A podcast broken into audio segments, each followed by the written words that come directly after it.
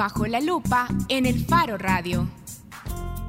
En AES llevamos luz con nuestros talleres de arboricultura urbana. Capacitamos a los municipios, empresas constructoras y organizaciones medioambientales en el correcto ordenamiento y planeación de las ciudades en armonía con la siembra y conservación de especies arbóreas. En AES llevamos luz por todo El Salvador para que tu vida brille todos los días.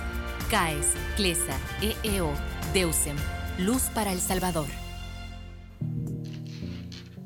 Estamos de regreso en el Faro Radio. La semana pasada en el Faro eh, publicamos una serie de fotografías que documentaban una protesta en la Universidad de El Salvador. En esta protesta los estudiantes estaban denunciando, de hecho los estudiantes de la Facultad de Ciencias Jurídicas y Sociales estaban denunciando injerencia partidaria del FMLN en el trabajo administrativo de la universidad. Y sobre este tema, hoy queremos conversar con Luis Umaña.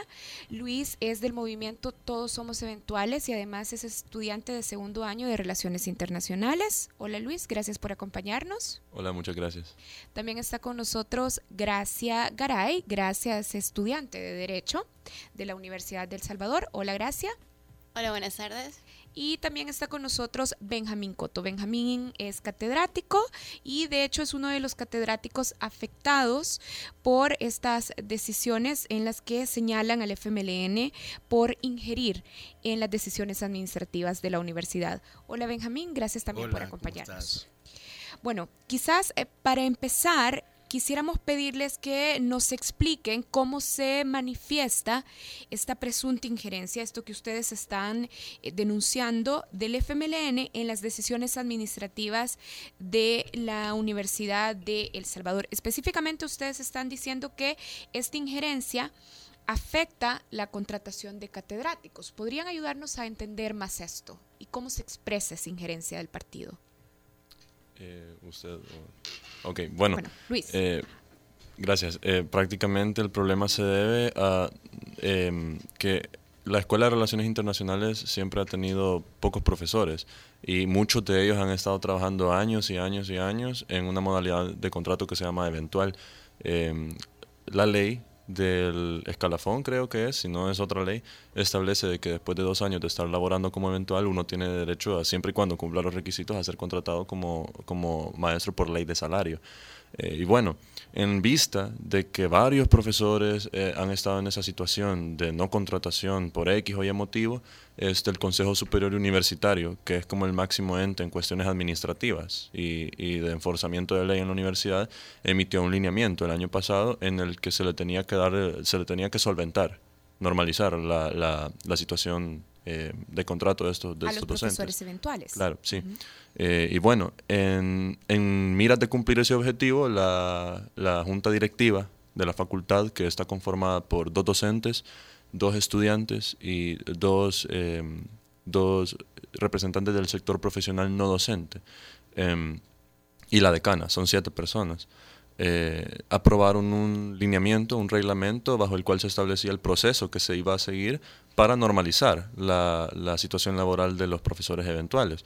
Bueno, eran como 17, eh, hablando de la Facultad de Derecho, de, de, de, Jurisprudencia y Ciencias Sociales, contando las escuelas de, de, Derecho y Relaciones Internacionales, por ambas eran como 17 maestros, alrededor de 17 o 15, que se sometieron al concurso. Eh, se hicieron las pruebas psicológicas, este, todo, todo, lo que, todo lo que se tiene que seguir para, para el proceso, ¿no? eh, de capacitación, toda la acreditación. Y bueno, resulta que al final los 17 profesores, eh, como dice la lógica, que si están contratados como eventuales es porque pueden suplir las necesidades que la escuela busca, este, terminaron, ter terminaron eh, cumpliendo todos esos requisitos. Y bueno, eh, surge una como decisión de un ex decano que se llama Reinerio Carranza, eh, de poner un aviso ante junta directiva en el que se establece que, el lineamiento aprobado para la normalización de la labor era ilegal, que contenía ilegalidades. Y bueno, junta directiva decide enviar el caso, se envió a múltiples instancias para revisar si realmente este lineamiento era ilegal, se envió a auditoría interna de la, de la universidad, a la fiscalía de la universidad, se le envía a una comisión de abogados, de profesionales del derecho que están dentro de la facultad, este, incluso a la Corte de Cuentas de la República este, y el Departamento Jurídico de esa Corte de Cuentas, todos todas estas instancias se pronunciaron de que el proceso era correcto. Luis, entonces lo que nos estás diciendo es que aunque se acordó un proceso para normalizar y para pasar a los profesores eventuales a profesores fijos, el ex decano Carranza, digamos, apeló contra este lineamiento, pero después se siguió un proceso de investigación y se determina en diferentes instancias que el proceso era correcto. Correcto. Pero, este, el sector profesional no docente conformado por Herbert Amaya y eh, de, Odanes, no, no, no, recuerdo muy bien el nombre, de Odanes, este, em, dijeron de que no, de que el proceso, eh, de, que era viciado, de que, de que tenía fallas, de que no, de que no iban a aceptar ese reglamento. Bueno, eh, llega, se llegó el, el, ya como a tres semanas de iniciar el ciclo, este, contrataron a, o, como a dos, una semana lejos de iniciar el ciclo, que lo iniciamos el lunes pasado, se contrató a todos los eventuales que se sometieron al proceso, creo que eran 15, este, a 11 se contrataron a excepción de y sin mayor argumento que realmente convenza, este, a excepción del licenciado eh, Benjamín Coto, Reyes Luna y al licenciado Merlos Ibaires, que son de derecho. Ajá. Y bueno, aquí está con nosotros Benjamín Coto, entonces uno de los catedráticos eventuales que no fue contratado. ¿Usted por qué cree que eh, se aplicó este criterio de discriminación? Estos entran, estos no y usted incluido entre los que no. Mira, en los lineamientos que, Luis eh, hacía referencia, se regula en el Romano 6 el final de la relación laboral de los eventuales. Es decir, una vez terminado el concurso, el que triunfó es nombrado, el que no, para afuera. Pero en el Romano 10 aparece que mientras el concurso no finalice, ellos tienen que nombrarnos. Dice, se podrá nombrar para no ir en contra de los lineamientos del Consejo Superior Universitario. Así sucedió en la fracción de el 16 de enero al 30 de enero de este año. Y la misma Junta Directiva nos nombró para el ciclo 1 2017, que terminó el 12 de julio. Luego el problema fue de que ellos, este señor eh, de Odanes y Amaya, en enero quisieron meter a Ulises Rivas y a Iván Rosales casi como que a la fuerza. ¿Quiénes son ellos? Bueno, eh, son amigos de ellos. Eh, uno era fue quitado por la Corte Suprema de Justicia, entiendo, del, del Tribunal Supremo Electoral. Y el otro muchacho pues trabaja en la Asamblea Legislativa. Ellos sometieron sus currículum y el comité de administración del personal académico evaluó, pero no alcanzaron a pasar y fueron nombrados otras personas. Eso pues les causó mucha molestia y por lo tanto pues el, en esta ocasión, habida cuenta de la finalización eh, procesal del, del concurso, pero no ha finalizado porque precisamente eh, la apelación de, del exdecano Reinerio se encuentra en manos del Consejo Superior Universitario. Entonces, no ha regresado y para este segundo ciclo procedía otra vez la prórroga de los nombramientos, a lo cual estos señores, habida cuenta que habíamos aprobado 15, solo nombran a 11 y a nosotros cuatro sin expresar. Eh, argumentación legal o lo que sea alguna, simplemente dicen no, no los nombramos y han hecho punto de honor al respecto. Ahora, yo, quizá gracias Yo lo que quisiera preguntar es, eh, ¿cómo es que la organización, eh, porque lo que entendemos hasta ahora es que son profesores que se ven afectados, ¿por qué estudiantes se involucran en un proceso de protesta por esta situación, un proceso de protesta que puede llegar a ser tan violento como vimos el viernes pasado, eh, según las fotos que también registró Fred Ramos para el Faro? Y eh, eso en, primer lugar, ¿por, qué la organización estudiantil se preocupa por este punto? Vaya, mira, em, yo voy a hablar por mi experiencia como estudiante de Derecho Y nosotros, los dos profesores que no quieren contratar de, de Derecho, que son el Lic Merlos y el Lic Baires, son buenísimos catedráticos, son de los mejores que, por lo menos hasta la fecha, he tenido yo. Y varios se inscriben con ellos porque saben que son buenísimos catedráticos. O sea, ahorita somos, creo que ellos llevan cuatro grupos entre los dos, que no estamos recibiendo clases. Y son de las materias más importantes, realmente, procesal y procesal de familia. Y realmente nosotros desconocíamos las causas por las cuales no los querían contratar. Simplemente no los han querido contratar hasta la fecha y así estamos, o sea, perdiendo clases. Entonces, obviamente, los alumnos nos preocupamos por eso. Lo que ahorita exigimos en sí es que se impartan las clases, que la Junta se ponga de acuerdo en qué acciones va a tomar al respecto. Ahora, yo quisiera que nos ayudaran a entender, eh, ya nos explicaron el proceso, pero a mí me gustaría tener claro cómo ustedes terminan en sus denuncias vinculando al FMLN.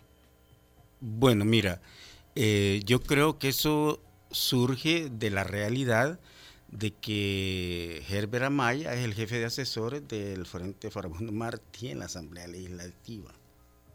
Y el otro señor pues fue quitado del, del Tribunal Supremo Electoral por pertenecer al Frente. Entonces, la realidad va un poco más allá y eso es lo que les ha preocupado. Primero, son 1.550 plazas de eventuales en la Universidad de El Salvador que van a terminar. Es decir, esta gente puede quedarse sin empleo si no le dan la oportunidad. Entonces, obviamente ellos ven como un coto de casa la Universidad de El Salvador, un coto de casa laboral. Y ahí está, están tratando de conseguir empleo a su gente. Imagínate, son 1.500 plazas. Ahora, pues la rectoría y algunas facultades han resuelto la, la, cuestión de los eventuales, pero hay bastante empleo en la universidad. Entonces, ante la imposibilidad de nombrar a personas en el gobierno por las medidas de austeridad, ven en la Universidad de El Salvador un coto de casa laboral para su gente. Ahora, y no les importa que eh, los estudiantes necesitan personas que vayan a dar clase a las aulas, no lástima, como la gente que quiere llevar. Históricamente, la Universidad de El Salvador ha estado alineada muchas veces a los ob objetivos del FMLN. Digo, eh, durante el tiempo de la guerra civil, por ejemplo. Parece un poco eh, o raro o contradictorio que, que, en este momento, porque yo digo, yo pienso y mucha gente se, se preguntará, no es esta la manera usual en que suceden las cosas en la UES. O sea, no, no, no, no, no influye las decisiones del partido o gente cercana al partido la manera en que se contratan personas en la UES. Eh, ¿Qué es lo que ustedes están reclamando en, en, en ese momento el FMLN? ¿No, ¿No, no, ha sido una práctica habitual o por qué decirlo en ese momento? Eh, bueno, creo que la razón principal por la que este caso ha salido a la luz pública es por el hecho de que nosotros, por lo menos el, la semana pasada, estuvimos perdiendo clases. Habían grupos que no estaban recibiendo ni una tan sola clase por el impasse que había en junta directiva. Ahora, más allá de que sea el partido o no quien esté teniendo injerencia, lo que nosotros estamos pidiendo es que se respete el proceso que fue aprobado. Nosotros estamos defendiendo la institucionalidad con la que funciona junta directiva y que no se estén tratando de meter razones personales, razones eh, partidarias o políticas o lo que sea para no contratar a personas que han demostrado su capacidad para, para impartir clases y, y, y, que pues tienen el derecho, según los mismos lineamientos que aprobó Junta, para ser contratados. Ahora, gracias. En la Universidad del Salvador hay otras organizaciones estudiantiles también. ¿Qué apoyo han recibido de estas, de estas otras organizaciones y asociaciones de estudiantes o de profesores sobre eh, las denuncias y demandas que están presentando? Bueno, primeramente yo no estoy en ningún movimiento. Uh -huh. Luis conoce más de ese tema realmente porque está en una organización que se llama MERI, sí. uh -huh, que es de Relaciones Internacionales. Pero hasta donde yo sé, lo, el, el, problema de los eventuales en sí no es solo de la facultad, sino que es de todas. E incluso cuando Junta aprobó este reglamento para poder, con, que tenía que ver con la contratación de los eventuales, las demás facultades planeaban realmente usarlo para resolver sus propios problemas, como con los profesores eventuales aunque ahorita no se puede usar porque no, no ha resolvido ni siquiera nuestro problema en nuestra facultad, entonces no. Y bueno, quizás Luis nos ayude también sí. entonces a, a, comprender cómo otras organizaciones y asociaciones de estudiantes dentro de la UES han reaccionado también a la protesta que ustedes mantuvieron la semana pasada. Sí, bueno, sí, primeramente eh, aclarar que sí, yo soy de un movimiento llamado Movimiento Estudiantil de Relaciones Internacionales. Ahora, muchos de mis compañeros que están en ese movimiento han estado ayudando a, a organizar todo esto, lo que nosotros consideramos es una causa justa, ¿no? Ahora bien, nosotros sí nos hemos tratado de desligar porque hay gente que dice de que sí, nosotros estamos haciendo esto solo para ganar réditos políticos porque las elecciones se acercan. Esta junta directiva se va en octubre, parece, y las elecciones serán en septiembre. Y el, el MERI, el Movimiento Estudiantil de Relaciones Internacionales, puede participar en las elecciones. Así que nosotros hemos tratado de distanciar ese movimiento o por lo menos eh, ponerle la bandera o el, o el, color de la bandera al movimiento y exigir nada más que se cumpla la institucionalidad. Ahora, las otras organizaciones que en un comunicado se, se manifestaron respecto a la situación, eh, bueno, es muy curioso que usen exactamente los mismos argumentos que esta gente del sector profesional no docente ha estado usando. Eh, una retórica bien pasional, bien sentimental del hecho de que la U siempre ha sido la casa de la izquierda, que la izquierda aquí, que la izquierda allá, y, han estado acusando también en esos comunicados este, a los profesores afectados de acoso, de cosas así, cuando ellos ni siquiera tienen expediente abierto. Por lo menos tres de ellos estoy seguro que no tienen expediente. El otro Creo que sí, pero fue un caso aparte. Solo para ir terminando y que nos quede eh, muy claro, de los profesores eventuales que sí fueron eh, contratados, ¿estos profesores están claras las razones por las que fueron eh, contratados o algunos de ellos, por ejemplo, han dado muestras de afinidad al FMLN, al partido o a estas personas? Por ejemplo, a Herbert Almaya, que ustedes estaban mencionando. El, el asunto es que el bloque de, docentes eventuales que participamos en el concurso, de acuerdo a los lineamientos del mismo, la junta directiva está en la obligación de nombrarnos en bloque. Pero el sector profesional no docente y un representante estudiantil niegan sus votos sin razón alguna. Por lo tanto, hay 11 que ya han sido nombrados y cuatro que aún no hemos sido nombrados o probablemente no seamos nombrados. ¿Y, ustedes, ¿Y usted por qué cree que no los están nombrando? Yo quisiera saber por qué. Yo realmente ¿Pero tengo qué sospecha? el primero es por mi forma de ser que no me doblego. ¿A quién? ¿A quién esperarían que se doblegue? Ante cualquiera, ante cualquiera. Es decir, eh, les he criticado, he luchado desde hace siete años en la escuela eh, por injusticia y específicamente por la marginación en que se encuentra la Escuela de Relaciones Internacionales, que viene de tener 24, 29 docentes en ley de salarios en 2009 a 17 que están ahora. Y han dejado lo demás a, profesores eventuales o interinos. Entonces, ahora que ellos quieren nombrar a sus gentes, eh, el problema es que eh, los lineamientos obligan a la Junta. Entonces, el sector docente y la decana están por la legalidad y cumplir con las obligaciones. Y los otros señores por imponer currículum. Entonces, eh, es un choque de trenes. ¿Quién va a ceder? No sé. El problema es que si no se nombra, el estudiante sigue sin clases. Y realmente al poner en la balanza quién tiene la razón, la razón la tiene la ley y el derecho. Solo una última pregunta rápidamente para terminar. Eh, ¿Qué puede hacer la, gente que está interesada en que esta situación se resuelva? ¿Cómo se pueden acudir a ustedes? ¿Tienen planeadas más protestas?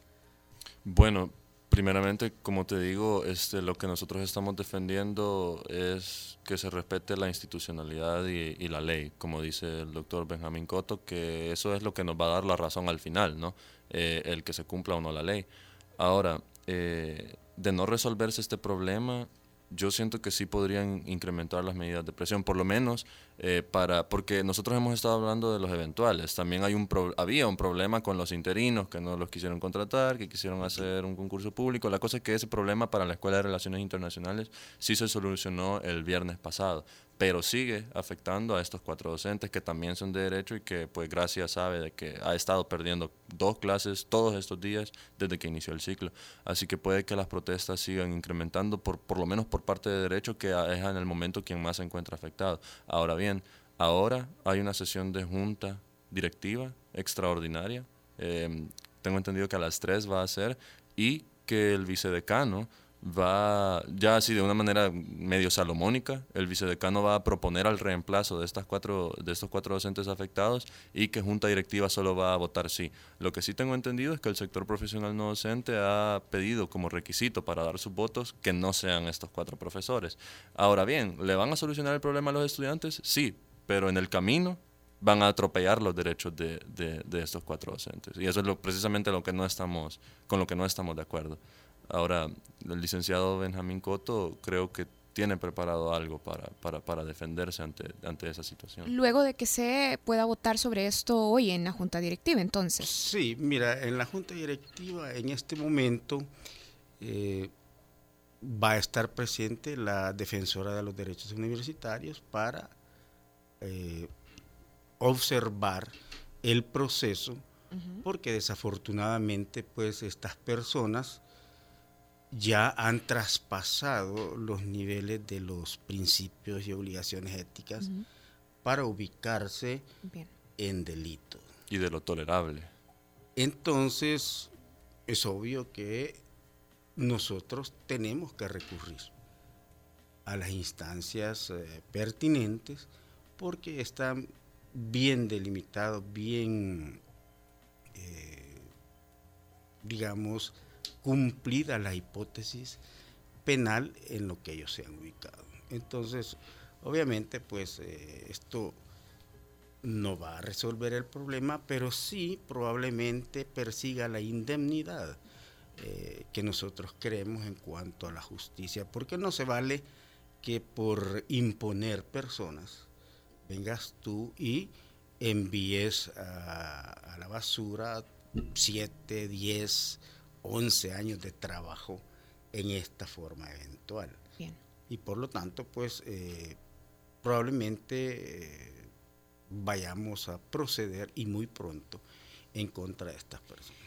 Bueno, muchísimas gracias a los tres, a Luis Umaña del movimiento Todos Somos Eventuales, estudiante de segundo año de Relaciones Internacionales de la Universidad del Salvador, a Gracia Garay, también estudiante de Derecho en la universidad, y a Benjamín Coto, uno de los catedráticos afectados en este proceso y en esta disputa. Muchísimas gracias a los tres. A ustedes por la oportunidad. Bueno, en Twitter hicimos una encuesta en la cuenta del Faro Radio. Las redes sociales en este programa son gracias a Es El Salvador y justamente preguntamos cómo calificas la calidad de la enseñanza en la Universidad de El Salvador. De 166 votos, el 49%, la mayoría dijo calidad intermedia, 19%, de hecho el porcentaje más bajo, dijo de lo mejor del país y luego el 32% dijo de lo peor del país. Y bueno, con esto cerramos, nos vamos con una canción de la selección de Oscar Luna, por supuesto. Nos vamos con Ay Romero de Manuel Contreras. Gracias a todos, gracias Nelson, gracias Ricardo, adiós. En AES llevamos luz para hacer uso eficiente de la energía. Ofrecemos alternativas inteligentes para reducir el consumo energético Hemos instalado más de 6.000 luminarias LED en diferentes municipios del país, contribuyendo con la creación de ciudades sostenibles. En AES, llevamos luz por todo El Salvador para que tu vida brille todos los días. CAES, CLESA, EEO, DEUSEM, Luz para El Salvador.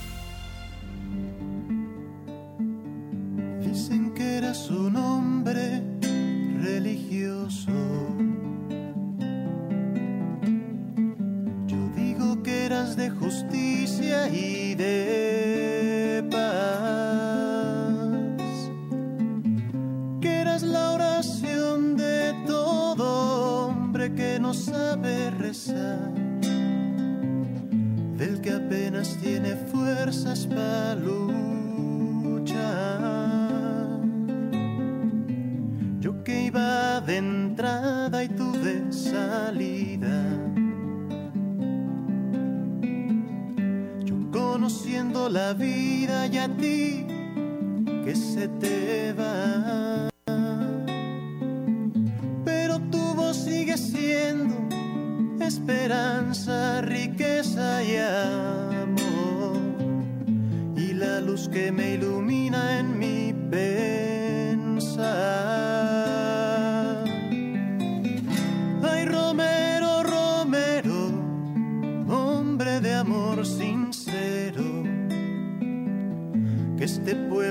siga siendo tu oración.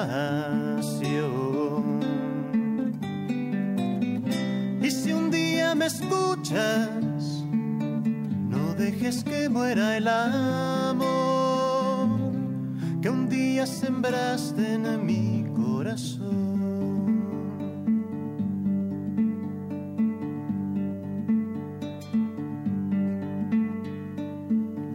Hoy estás en pósters y calendarios. Y en tu pecho impresa una verdad. De las que te hicieron fiel hermano de la libertad. Del respeto, de la paz y de la igualdad.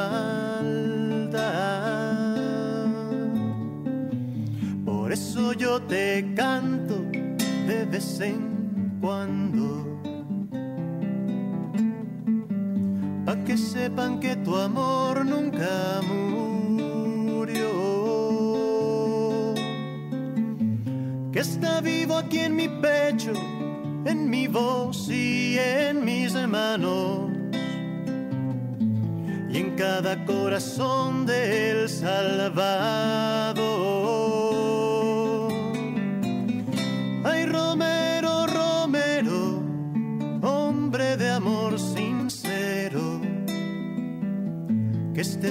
Pueblo siga siendo tu oración. Y si un día me escuchas, no dejes que muera el amor que un día sembraste en mi corazón. Yo sé que hoy me escuchas, no dejes que muera el amor que un día sembraste en nuestra nación.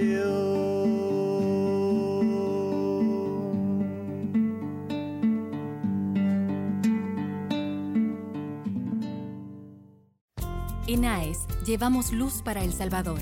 En los últimos cinco años hemos invertido más de 170 millones de dólares para mejorar el servicio que brindamos a nuestros clientes y expandir nuestra infraestructura eléctrica, apoyando así el crecimiento del país.